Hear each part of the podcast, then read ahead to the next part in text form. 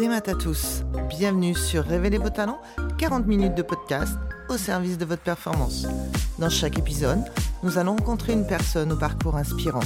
On va découvrir ensemble comment elle a réussi à affronter les difficultés de la vie, à se remettre en question, à garder son enthousiasme pour aller de l'avant et réussir ses objectifs.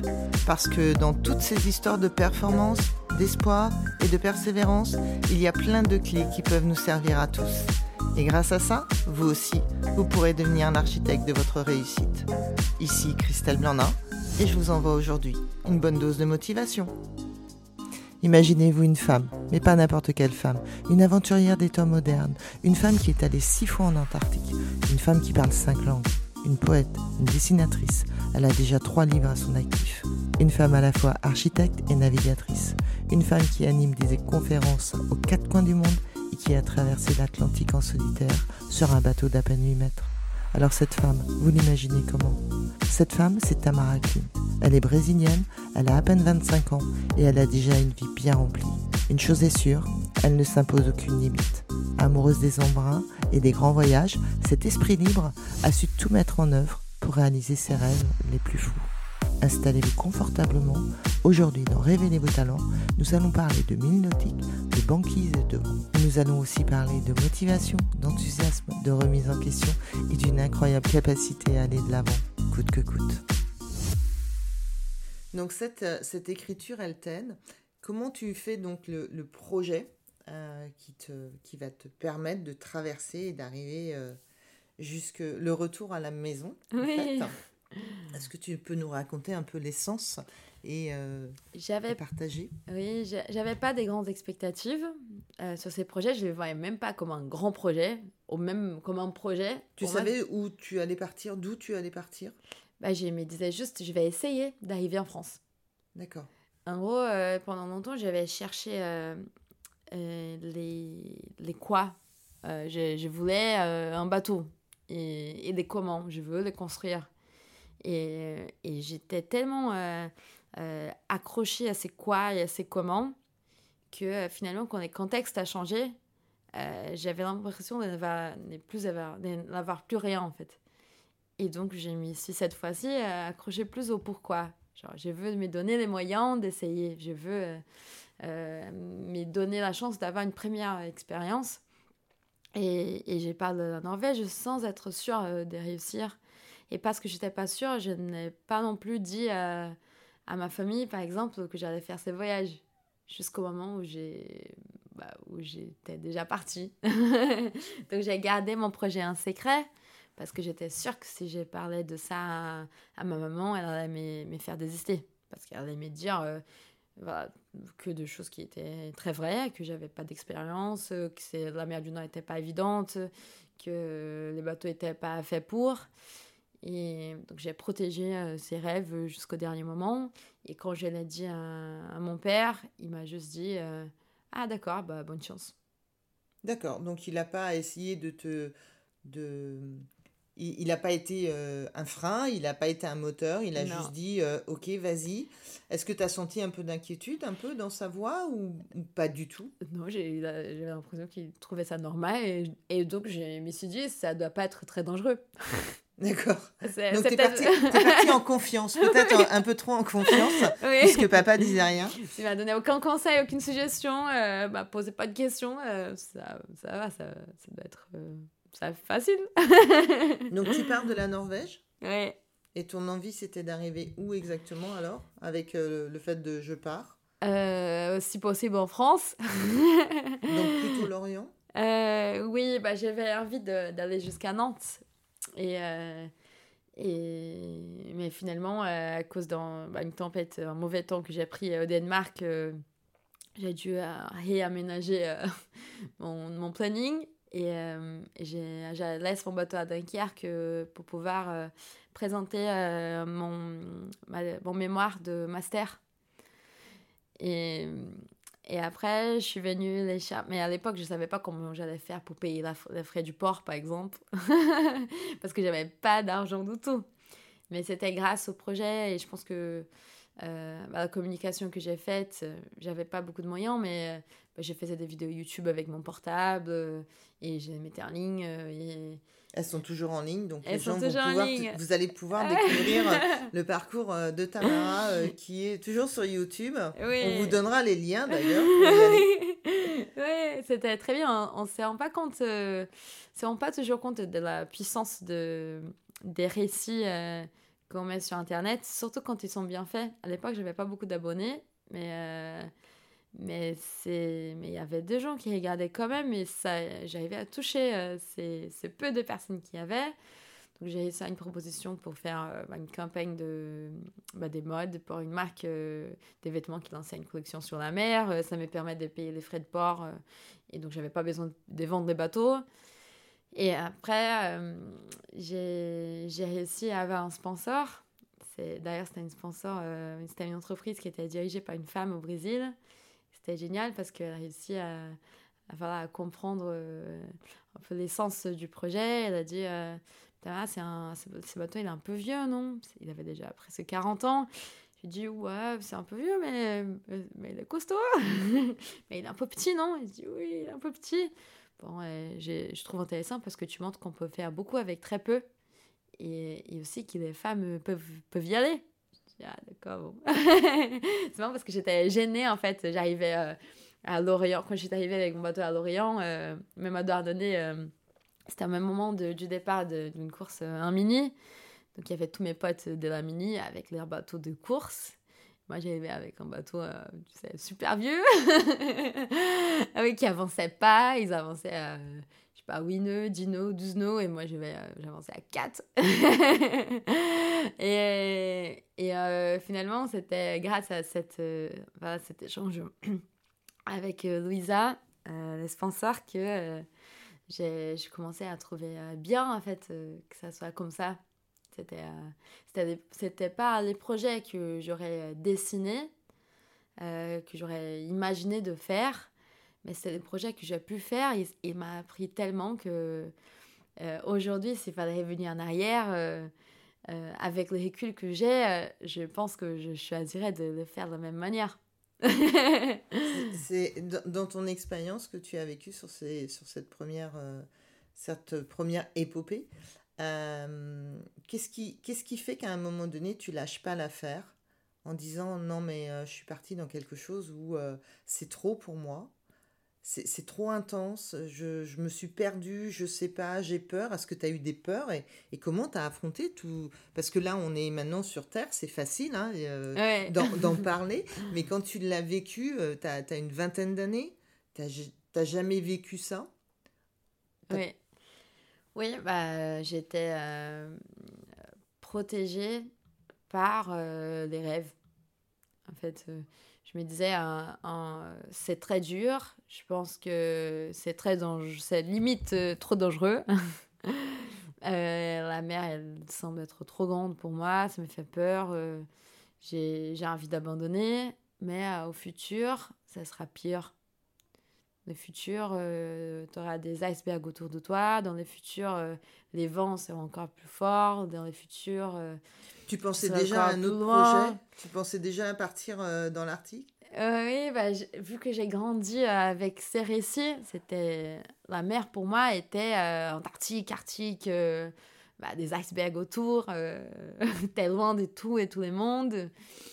Donc en fait, la Norvège, euh, c'est peanuts en fait. Euh, La Norvège et Danemark. euh, Pour moi, c'était dur, mais, euh, mais euh, c'était les références que j'avais et, et surtout bah, les rêves que j'avais étaient, étaient de revenir à, à l'Antarctique.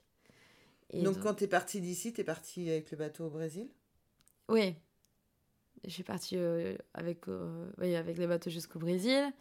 Et, quand Et là, tu avais travaillé ton, ton projet d'une autre façon que ton premier projet, puisque tu avais pris de l'expérience? Oui, je l'avais travaillé autrement. Et, euh, et je pense que c'était aussi pour ça que la tentation d'abandonner était plus grande. Alors parle-nous un peu de cette tentation, parce qu'une fois que tu es sur l'eau, et Oui, c'est surtout, tu nous as dit que c'était pendant les escales que, tu, que c'était plus dur et que tu voulais abandonner. oui. bah, quand on n'est pas en course, il n'y a personne qui nous suit. Euh, Il n'y a pas de bateau accompagnateur. euh, Il n'y a pas d'hélicoptère qui va venir nous chercher. Il n'y a pas de date de départ non plus. Là, tu es partie à quelle date? Je suis partie en début août. Ça va faire bientôt un an. Dès Lorient, oui. Donc, il n'y a pas de date de départ. Euh, c'est toi qui dois décider. Et c'est tellement facile de repousser la date de départ. C'est tellement facile de dire euh, bah, je suis pas prête, euh, euh, demain je serai plus prête qu'aujourd'hui, dans une semaine ça, je serai encore mieux, dans un mois ça va être encore mieux. Et, c'est facile d'abandonner parce que tu as l'impression que si tu abandonnes, la vie va continuer comme elle était juste avant. Euh, tu te rends pas compte euh, que si, si tu abandonnes, en fait, tu auras perdu la chance de découvrir que la vie peut être très différente de ce qu'on pense et qu'il y a bien plus de des possibilités de, de qu'est-ce qu'on peut faire, euh, qu'est-ce qu'on peut vivre, que, que c'est qu'on croit quand on n'est toujours pas parti. Donc ça, c'est le rêve qui tient pour faire un Lorient-Brésil. Oui. Euh, parce que ça fait quand même quelques kilomètres, hein, soyons très très clairs. Oui, ça fait quelques kilomètres, mais en même temps, c'est dans les Alizés. Donc euh, je me disais, euh, si un jour je veux aller au Grand Sud au Grand Nord, il faut que je commence quelque part et je vois pas un parcours plus simple peut-être que la route classique, l'autoroute des Alizés, entre l'Europe et l'Amérique. Euh, bah, la Mini suit cette route, euh, la route du Rhum suit cette même route, euh, Transat Jacques Vabre, même chemin. c'est c'est un parcours plutôt, la plupart du temps, c'est au portant. et c'est la même route qui faisait les, les caravelles portugaises quand elles allaient en Amérique, les Espagnols aussi. Ils n'étaient pas forcément tous tout seuls. Hein. Alors que là, tu es sur ton bateau, donc euh, oui. pas tout à fait les mêmes conditions. Mais justement, je pense que j'ai... Bah, juste parce que j'avais pas fait, je me rendais pas compte des difficultés. J'ai regardé comme ça sur la carte, je me disais tout le monde fait ce chemin, donc ça doit être légèrement plus simple. et, euh, et c'est ça qui était... Euh, bah, c'était bien, hein. j'étais vachement protégée. Et euh, aussi, je me souviens qu'au port, donc euh, j'ai pris un peu l'habitude d'avoir des gens autour de moi qui disaient que c'était la folie, qu'il fallait pas faire ça, que c'était un absurde. Euh, et et euh, au départ, quand t'es pas très sûr de ton projet, ça peut te faire vachement bah, perdre d'énergie ou, ça peut te faire perdre de l'espoir. Ça peut te mettre le doute en tout cas sur ce que tu es capable de faire. Oui, complètement, ça te met en doute. Et c'est qui est pas du tout bien quand t'as pas commencé. Mais je venais de faire 1000 milles dans la mer du Nord et tout le monde me disait que c'était dur la mer du Nord. Et je me disais, bon, si j'avais réussi à le faire, euh, l'Atlantique, ça peut pas être bien plus dur que ça. il y aura moins de cargo, il y aura moins de courant. Euh, bah, naviguer euh, au nord de la France, c'est pas super évident au niveau courant et bateau. et et en, milieu de l'Atlantique, il y aura pas de cailloux pour taper non plus. Donc je vais pouvoir dormir un peu plus peut-être. donc tu as relativisé plein plein de choses. Oui. C'est marrant parce que dans ton parcours de vie, tu n'as pas beaucoup de soutien quand même. Hein, quand tu fais des projets, ah. pas, on n'entend pas les gens qui disent oui, vas-y Tamara, on croit en toi, vas-y, go, go, go. C'est plutôt des gens qui sont euh, non, mais euh, c'est de la folie, il faut pas y aller, euh, tu n'y arriveras pas. C'est ça qui te challenge, le fait que les gens te disent que c'est pas possible de le faire et tu as envie de prouver que tu peux le faire? Ça donne envie, c'est vrai. Ça, pour moi, ça me donne très envie. Je pense qu'une fois que qu'on a vécu une situation où tout le monde disait qu'il n'allait pas réussir et arrives, ça te donne, ça te, ça te donne les goûts de, euh, revivre ça. Donc, tu as envie de revivre ça à chaque fois. Et euh, j'ai été euh, soutenue par une personne, ma grand-mère. Donc, elle n'a pas beaucoup d'expérience en navigation. Je sais pas si elle a beaucoup navigué dans sa vie. La première fois qu'elle a monté sur un bateau et a pris la barre, c'était sur mon, mon bateau euh, déjà à, Rio. et, euh, mais euh, j'ai je pensais, je pense toujours que à mon âge, donc à l'âge que j'avais quand j'étais dans le bateau, à 23 ans, elle avait vécu bah, un défi qui était bien plus long, bien plus dur, bien plus solitaire que celui que j'allais vivre. C'était le défi d'être maman. Et je crois pas qu'il y a qu'il peut avoir même dans les sports ou hors de sport un défi aussi aussi éprouvant que, que celui-là de la maternité ça n'a pas de fin, ça dure euh, une vie entière. et et bah, c'est assez solitaire, euh, ça change notre corps complètement. Et, et ça, ça nous fait aussi euh, passer des nuits sans trop dormir. et puis on ne sait pas non plus où on va, même si on met tous les bons éléments. Donc bah, j'ai pensé à elle à chaque fois je me disais, bah, finalement, une navigation d'un mois, trois mois en Atlantique, euh, bah, je vais arriver, ça va terminer, je vais peut-être vendre mon bateau, je vais me séparer de lui, je vais faire autre chose. Mais quand tu décides d'être maman, tu peux pas faire ça. C'est à vie et ça change tout. Ça change ton rapport au monde, ça change ton rapport aux défis, ça change ton rapport à tes, à tes capacités. Et, et, c'est impressionnant parce qu'on est tous euh, nés de ces défis. Euh, donc, on, des fois, on, on a l'impression que c'est ordinaire, que c'est banal. Mais c'est absolument euh, extraordinaire, c'est incroyable. Donc, et donc ça, ça te fait tenir pour te dire que ce que tu fais sur, sur, tes, sur ton bateau, c'est pas si extraordinaire que ça? Ça va s'arrêter, c'est ça? Oui, bah finalement, c'est facile euh, de se mettre, euh, c'est rentrer dans un bateau euh, et, garder la carte et résoudre des problèmes techniques, mécaniques. Est-ce que c'était si facile que ça, en fait? Pour moi, des fois, c'était dur, mais j'essaye toujours d'avoir des rapports avec d'autres choses. Donc, quand j'avais l'impression que mon bateau était trop lent, je pensais Bon, il y a 30 ans, 40 ans même, mon papa, il a traversé l'Atlantique sur un bateau arabe. Donc il a pris 100 jours. Donc euh, voilà, il a avancé à deux nœuds, donc quatre nœuds. Finalement, c'est pas si long que ça.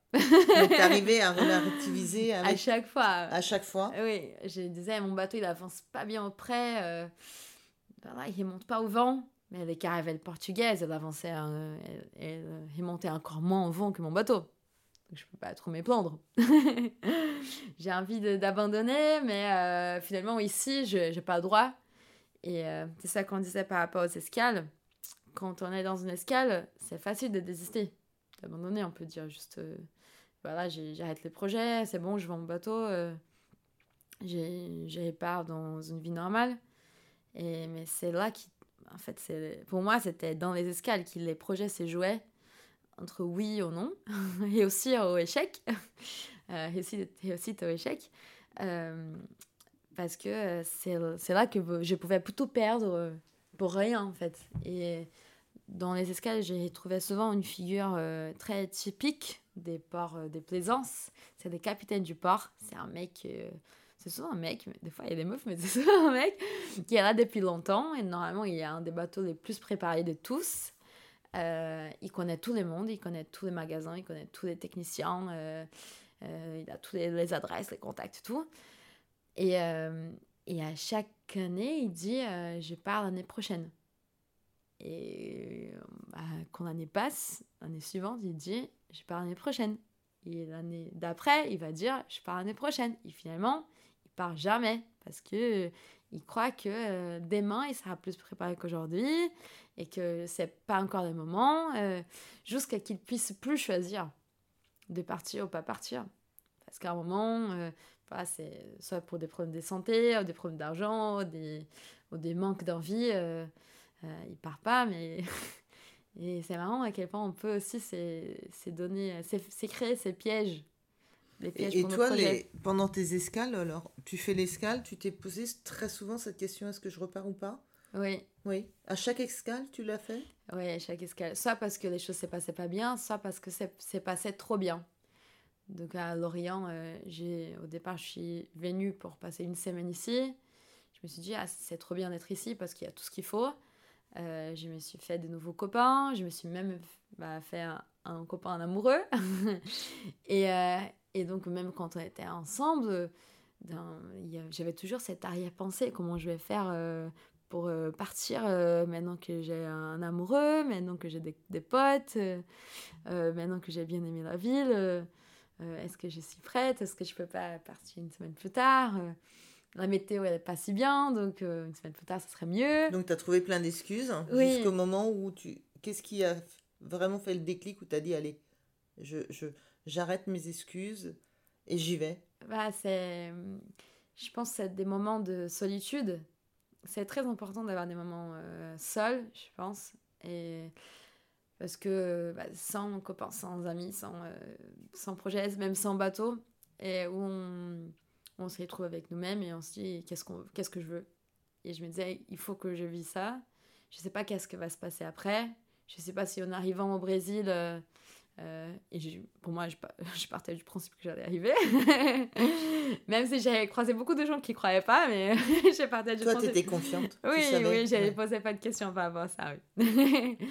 euh, et je me disais, en arrivant au Brésil, qu'est-ce que je vais faire de ma vie, en fait? Parce que je suis plus étudiante, j'ai je sais pas qu'est-ce que je vais faire comme travail. Est-ce que je vais avoir envie de travailler dans l'archi, dans l'archi navale Est-ce que je vais avoir envie de rester dans un bureau euh, à bosser euh, euh, cinq, fois, cinq jours par semaine? Est-ce que je vais faire autre chose? Est-ce que je vais aussi me lancer sur un nouveau projet? Est-ce que qu'est-ce qui va se passer?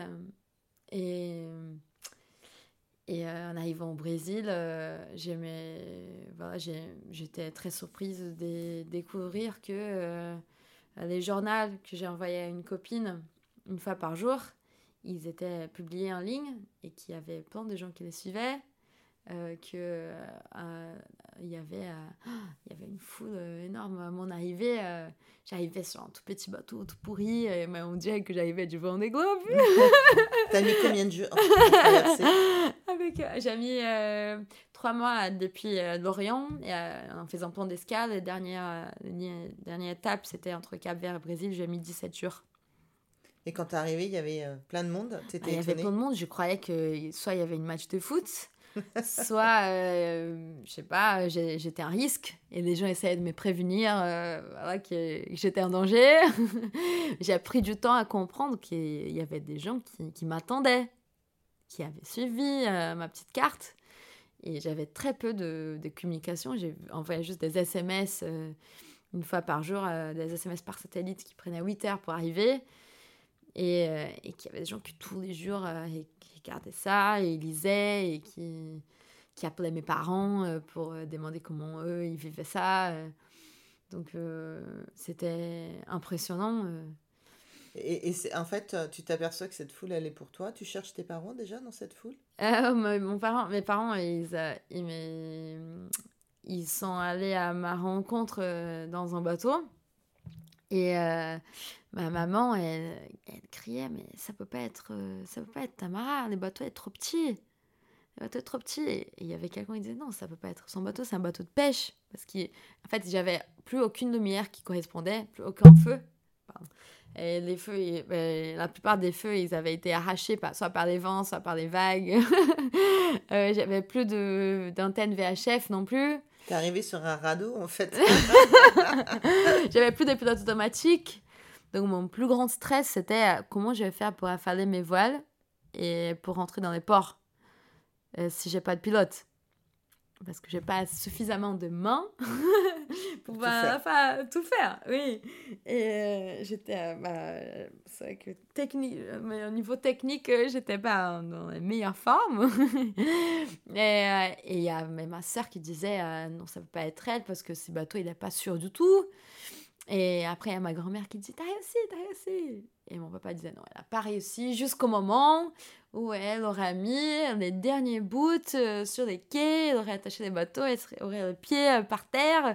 Et, euh, et, donc, il fallait encore faire tous les chaînades de récifés. Et il y avait tous les gens qui, qui m'écriaient et je comprenais pas. Et je voulais bien dire salut, mais j'étais tellement stressée avec cette histoire de pas de pilote, pas de VHF, pas de feu, pas de pas de, des cartes avec les banques, de banque des, banque des sables. Et euh, j'ai même tapé un banc des sables l'arrivée. C'était très gênant, et je me suis dit, bon, au moins j'ai touché le Brésil. Personne n'a vu. Personne n'a vu ça. Euh, j'ai réussi à m'en sortir. Et euh, il y avait la télé qui me suivait aussi. J'ai rien compris. Et en arrivant, il y a mon papa qui dit qu'il était très impressionné parce que il a dit ça à la télé parce que j'avais fait un long voyage avec un bateau très précaire. et pour moi, c'était génial de faire ça. Et... Donc là, il y a une reconnaissance de la part de ton père qui dit ça y est. Oui. Pour toi, c'était c'était comment tu l'as enfin comment tu l'as perçu ce, ce, elle a réussi en fait? Bah, je l'ai aperçu comme euh, bah, une confirmation que j'avais fait, j'avais construit mon chemin. Parce que ça, ça, aurait été sûrement pas la manière dont lui, il aurait fait ça. Et, euh, et mon père, il est très, très euh, méticuleux avec sa préparation. Euh, il veut toujours euh, les meilleurs équipements, les meilleurs boots, les meilleures solutions. Il passe longtemps à les préparer. Et moi, j'aurais pu faire ça, mais j'aurais dû attendre plus longtemps pour avoir ma première expérience. Et, et finalement, j'ai bien appris par les échecs. Donc, c'est sûr qu'en partant en Arctique, en, en Antarctique, euh, ma préparation c'est mieux faite. Parce que j'ai conscience aussi que j'aurais moins de, euh, moins de, de, possibilités de demander d'aide. C'est que finalement, j'avais quelques possibilités euh, en Atlantique parce que j'avais, je pouvais m'arrêter à chaque 10 jours. Donc, euh, 10 jours, t'as les temps un peu. Ça peut, être long comme ça peut être très court. oui. Euh, mais en Antarctique, euh, bah, quand, on, quand on y va, euh, on sait que pendant des mois, on ne va voir personne, qu'il n'y aura pas de magasin, qu'il n'y aura pas de solution. par, par rapport à ton, du coup, par rapport à ton papa, vous avez le même nom. Est-ce que tu est-ce que tu penses que ça y est, tu as fait ton nom au niveau de Tamara En fait, est-ce que ton prénom a plus de, de pouvoir que ton, que ton nom de famille, comparé euh, au Brésil, puisque tu n'es plus la fille d'eux. Enfin, tu es toujours la fille d'eux, bien sûr, on va pas enlever ça. Mais est-ce que ta, ta position de navigatrice, de femme, euh, elle, est affirmée? Je sais pas si ça existe, affirmer sa position de femme navigatrice. Je pense que c'est quelque chose que j'adore faire, j'aime beaucoup faire et je, je veux faire ça pendant toute ma vie, naviguer.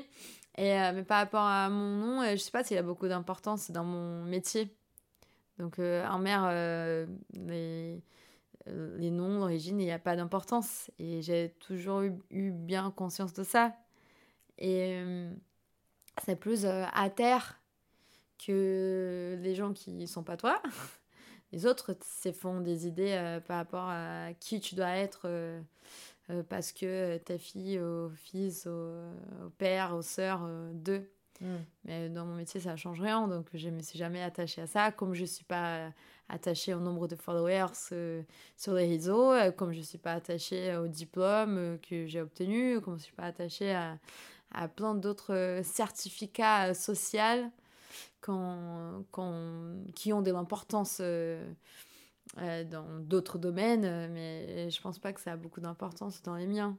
Surtout quand on part euh, dans des endroits où déjà on est seul et on fait face à des forces qui sont infiniment plus importantes que celles qu'on peut avoir. Donc quand on parle de la force qui, qui peut avoir une vague, qui peut avoir les vents, ou les poids d'un iceberg, bah, que, tu sois fille de, fils de, ça change rien. Hein. à quel moment tu t'es, euh, puisqu'on parle d'être heureuse dans la performance, à quel moment tu, tu prends cette, euh, ce mot performance dans ton parcours? Est-ce que tu, tu, tu, le verbalises ou c'est juste, euh, c'est juste un mot parmi tant d'autres pour toi? Je pense que la performance, c'est de essayer de faire mieux ce que, que tu veux faire avec les moyens que tu as. Donc, euh, bah, moi, je vais pas le meilleur bateau du monde, mais j'essaie de faire le mieux avec euh, les moyens que j'avais. Donc, euh, mon bateau, je l'entretenais au mieux. Je vais peut-être pas les meilleurs équipements parce que je pouvais, je pouvais pas m'en acheter les meilleurs équipements qui existaient, Mais celui que j'avais, je les entretenais de la meilleure manière possible. J'essayais surtout de les faire, faire des entretiens par moi-même, même si je sais que je sais que je suis pas mécano, je suis pas électricienne. Mais euh, au milieu de l'Atlantique, j'allais juste pouvoir compter sur mes propres mains. Donc pour moi, c'était ça la performance, essayer de se donner la chance de, et essayer de faire mieux euh, ce que tu as envie de faire euh, avec euh, les moyens que tu as. Bah, même dans l'écriture, je suis très exigeante, très exigeante avec l'écriture. et, et j'essaie d'écrire, même ces petits SMS que j'envoie une fois par jour, j'essaie de les écrire au mieux possible.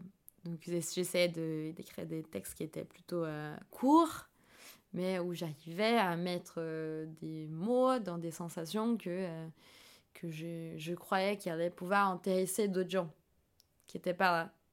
Et je pense que finalement j'étais performante dans ces sens-là. Parce que même si c'était juste des mots, euh, en arrivant au Brésil, je me suis rendu compte de l'impact que, ces, ces, quelques mots ont eu sur les gens. Je suis sûre que les gens qui, qui bah, qui disent, euh, voilà, qui, qui m'admirent, ils ne admirent pas à moi-même, ils admirent l'image qui se sont faite de moi. Est-ce que tu te considères comme une icône ou comme une main tendue pour aider une personne qui pourrait être euh, dans le doute ou qui pourrait vivre aussi avec un papa qui soit dur, avec des mots, bah, débrouille-toi. Euh, quelle, quelle, serait ta nature vis-à-vis -vis de ça en fait? Je pense que c'est pas. Hmm, bah, je ne me vois pas comme une icône. je pense que je suis toujours en construction. Mais euh, les, les, projets, il m'a énormément appris et je pense que ces projets peuvent apprendre d'autres gens aussi. Donc j'ai fait confiance à la vie propre d'un projet. Et euh, si, si, lui continue à m'apprendre, je pense qu'il peut, il peut servir des mains tendues à d'autres gens euh, qui, des fois, donnent trop d'attention à à des, euh, aux phrases euh, qui, qui, disent euh, sur leurs parents, sur leurs proches, comme tu vas jamais y arriver, c'est impossible, ça coûte trop cher, t'as pas les moyens, c'est pas fait pour toi, t'es pas fait pour.